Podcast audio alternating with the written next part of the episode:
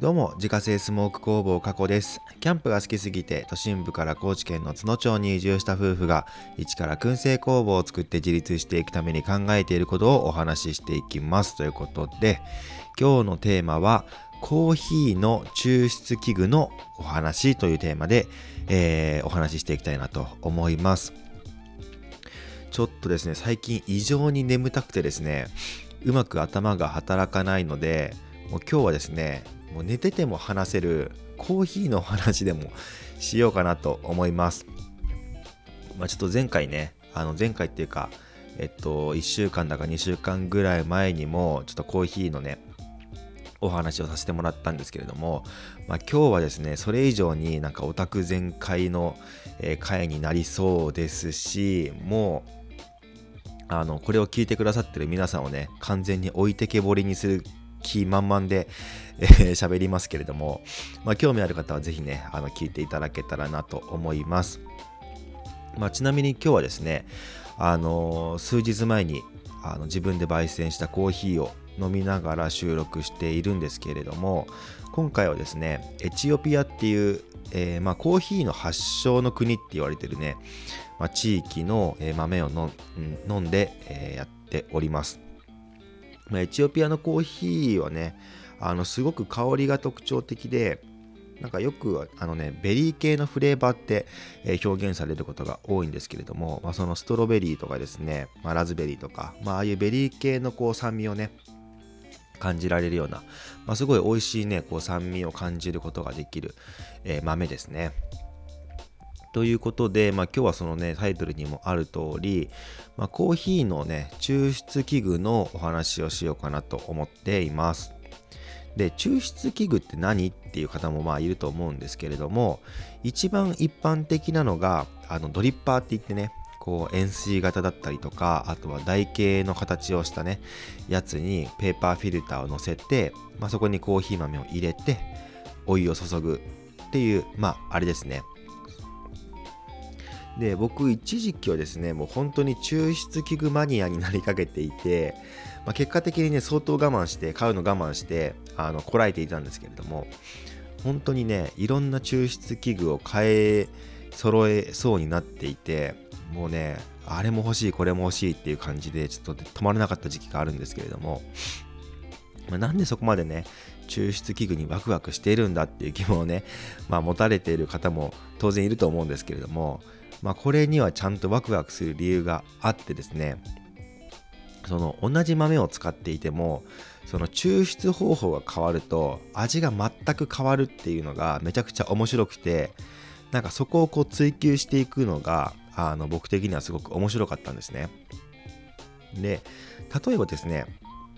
その一般的な、えー、入れ方として、まあえー、認知されているそのドリッパーにねこうペーパーのフィルターをセットするっていう、まあ、そういう入れ方の、まあ、タイプだけで言ってもですねあの、まあ、ドリッパーにも4種類あってえっとまあ、世界的にねこうシェアの高いハリオっていう、まあ、円錐型の、えー、ものだったりとかあともう昔ながらのねこう台形の形でおなじみのカリタとか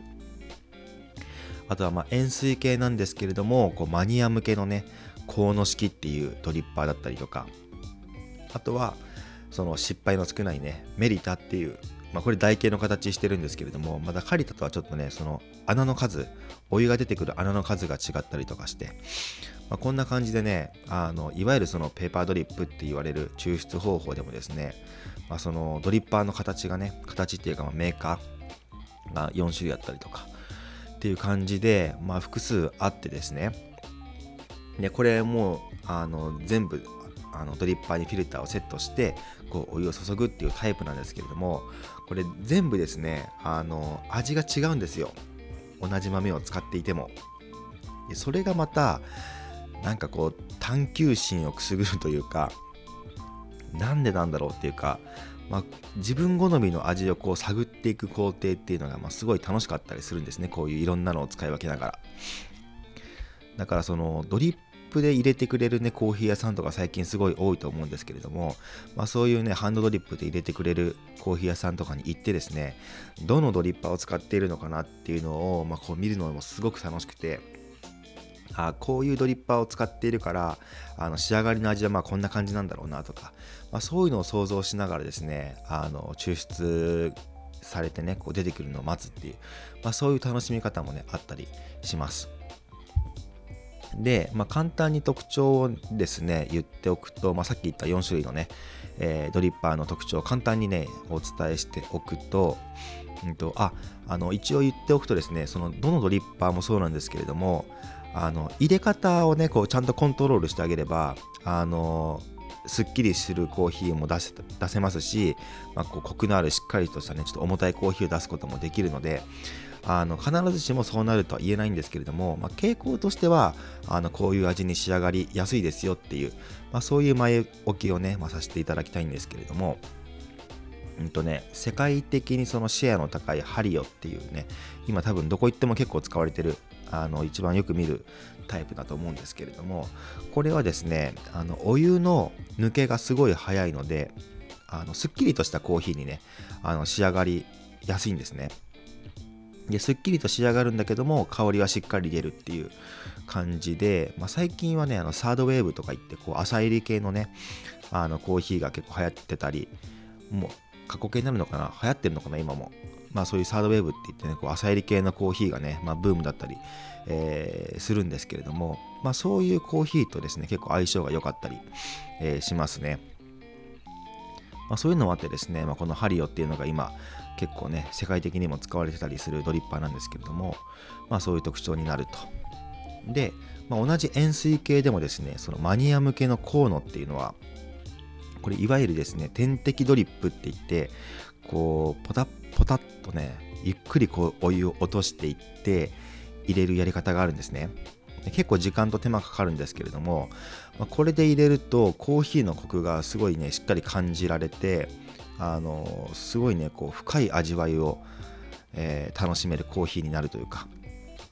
まあ、僕普段はねこのコーノ式のドリッパーで、えー、コーヒー入れることが多いんですけれども、まあ、こういうねあのマニア向けのドリッパーがあったりとか同じ形ね円錐形でもちょっとね構造が違ったりするんですけども、まあ、そういうコーノ式っていうのがあったりとかまあ、あとその台形で言えばでおなじみのカリタはですねこうバランスのいいコーヒーに仕上がるというか、まあ、重すぎず軽すぎずっていう感じで、まあ、ちゃんとコクもあるしあの香りも出るしっていうことですごいまあ使いやすいドリッパーだったりします。であとそのもう一個ねメリタっていう台形のがあるんですけれども、まあ、さっきのカリタはですね3つ穴が開いてるので、まあ、そこそここうお湯の抜けもねあの早かったりするんですけどメリタっていうタイプは、えー、穴が1個しかないので結構ねゆっくり抽出されるんですね。なのでどんな風に入れてもあの抽出がもう一定なのであの失敗が少ない。味のブレがね非常に少ないっていうことで、まあ、初心者がねすごく使いやすいドリッパーかなっていう感じはするんですけれども、まあ、あんまり一般的ではないっていう感じですね。でこれに関してはですねもうどれがいい悪いとかじゃなくて、まあ、その日にどういうねコーヒーが飲みたいかっていう、まあ、気分だったりとかあとはその人の好みね味の好みで、まあ、こういうドリッパーを使い分けてい、えー、くのがすごいいいんじゃないかなということですね。で、まあ、マニアになるとですねここからさらに選択肢が増えて例えばネルドリップとかあとはその金属フィルターとかですね、えー、フレンチプレスとかエアロプレスあとはサイフォンとかねエスプレッソとかもうね多分これ聞いてる皆さんはね日本語を喋ってくれってねあの思っていると思うんですけれども。でちなみにこの中で僕が持っているのがねこうネルっていうその布のフィルターとあとはまあフレンチプレスっていう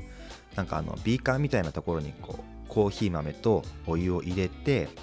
で時間が経ったらこう上からバーをねこう押し下げていってで粉とその抽出したコーヒーを分離させてそれを注ぐっていうまああれですね。でこれもまたペーパードリップとは全然違う味になるしあのね面白かったりするんですけども。でちなみに僕がねこうずっともう欲しくて欲しくてでも未だに買えてないっていうのがあってそれ何かっていうとですねエアロプレスっていうあの抽出器具なんですね。でこれ面白いのがですねその構造的にはなんかフレンチプレスとすごい似てるんですけれどもあのエアロプレスってなんかねこうでっかい注射器みたいな形してて圧力をねこうかけてあの上からグーッと押してね圧力をかけて抽出するのでなんかこうやってることとしてはこうエスプレッソっぽい感じだったりするんですよ。でそのエアロプレスってもう粉を何グラム入れてお湯を何ミリリットル入れるっていうふうに決まっているのであのペーパードリップってね結構こう味がねブレやすいんですけれども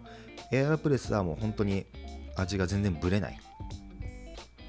でその短時間であのコクのあるねコーヒーが入れられるっていうことで結構こうね革命的な感じでまあ面白い抽出器具だなと思って僕はずっとねこれ欲しくて欲しくてたまんないんですけれども。ね、これもね、いつか使ってみたいなと思うんですけれども、まあ、なかなかね、エアロプレスを使ってこうコーヒーを入れている店もないので、まあ、こうね、お店で飲むっていう機会もないし、まあ、いつかね、自分で買って使ってみたいなとは思うんですけれども、まあ、そんな感じでね、ちょっとざーっと、あの、日本語なのかどうなのかわからないね、あの、言葉をいっぱい使って、えー、お話ししてきたんですけれども、まあ、相変わらずね、こう、オタク全開で、丁寧に説明する気もなかったんですけれども、結果ですね、まあ、エアロプレスが気になっているよっていう、まあ、そういうお話でございました。ということで今日はですね、コーヒーの抽出器具のお話をさせていただきました。リピーターさん急増中のスモークナッツの購入は Web ショップから購入が可能です。概要欄にショップページのリンクがありますのでご確認ください。過去の詳しいプロフィールや商品取扱店舗についてはホームページに掲載しておりますので、詳しくは概要欄からご確認ください。それではまた明日。バイバーイ。